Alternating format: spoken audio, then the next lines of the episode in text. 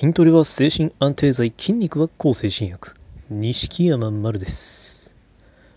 今回は整形についての個人的な考えというお話です。皆さんはあの美容整形についてどう思いますか？ちょっとあのメンタルヘルスな話とびあの整形って関係あるのか？っていう感じですけどまあ僕は個人的には関係がすごい深いんじゃないかなって思ってます。というのもあのうつ病の人って例えば例えばあのダイエット依存、まあ、ダイエット依存っていう病名が実はあるわけではないみたいなんですけど、まあ、ダイエットに依存する人？とか、まあ、あの摂食障そのダイエット依存からまあ摂食障害になる人とか？っていうのが、まあ、傾向として明らかに多いらしいんですね。うつ病でない人に比べると。それだけこう、やっぱ、ね、そういう容姿に関わる問題っていうのは、やっぱこうメンタルにすごく深く関係がやっぱあると思うので、整形についての話っていうのも結構こうメンタルヘルスにおいて、まあ、重要というかかなり密接というかそういうお話なんじゃないかなって思うんです。でまああの僕は個人的には整形というものはすごくコスパのいいものだって考えています。結構こうあの整形っていうのはまだまだ否定的な人がまあ結構いるっぽいじゃないですか。まあ僕は少なくともそういう印象を持ってているんです。あの整形して、まあ、こうなったよみたいなそういうなんだろう整形したことを告白するタレントさんとかがまあいたりするとその人に対する、まあ、コメント、まあ、ヤフーニュースとかツイッターのリプとかだとどうしてもこうなんか整形なんて本当の美しさじゃないとかなんかねあのーなんだっけ？そういうことをまあするのはあの産んでくれた親に対して悪いみたいな物言いをしたりとか、まあ、整形自体をどっかの恥ずかしい行いみたいな見方をする人が、まあ、まだまだいるっぽいんですね。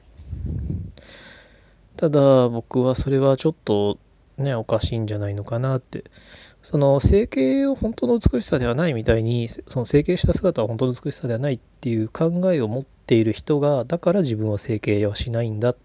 ていうのはそれは勝手じゃないかなって思うんですよ。別にそれは本人が自分の考え方に従って自分の価値観でもってそういう行動を決めてるんだからそれはその人の勝手だと思うんですけどその整形をしたという人に対してねあの文句を言うっていうのはまあ、全然あのなんか的外れというかおかしな行いだと思うんですよね。だって別にその人のために整形したわけじゃないじゃないですか。文句言ってくる連中のために整形をしたわけではない。整形して美しくなったわけではない。なのに叩くっていうのはおかしな話だしそれにま僕はとにかく整形っていうのはコスパのいい、まあ、ものだと思うんです。というのもあのまあ、前にね、まあ、直接会ったわけではないんですけどあのすごい、まあ、手足も長くて肌も真っ白ですごいまあスラッとして、まあ、スタイルもよくてで、まあ、爪もすっごい綺麗でただあのだからまあねあのお肌の手入れとか爪の手入れとかまあそういうね、あとスタイルを作るための努力とか本当にすごいいろいろやられてるんでしょうけどそれでもあの顔の、まあ、一箇所だけが自信が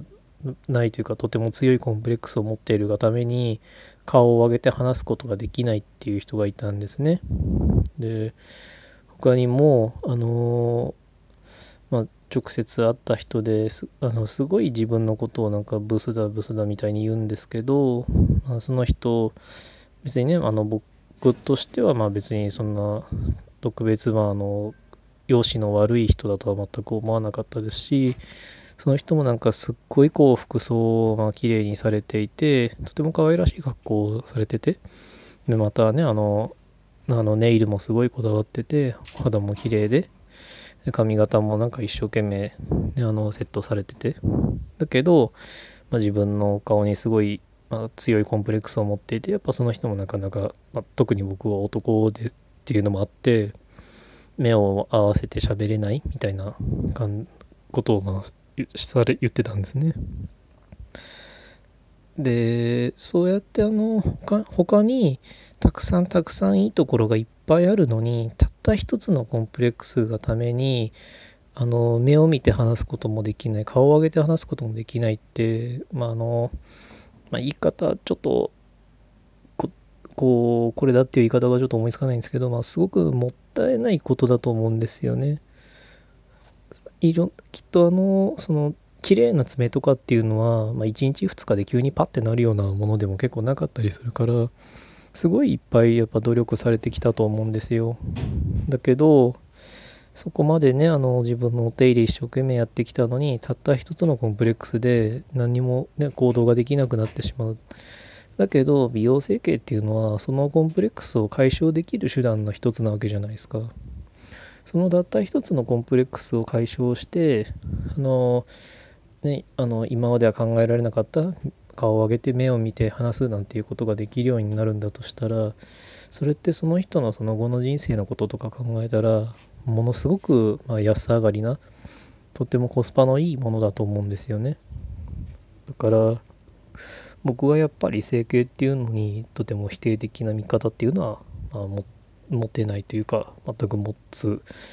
という考えはないですね。の整形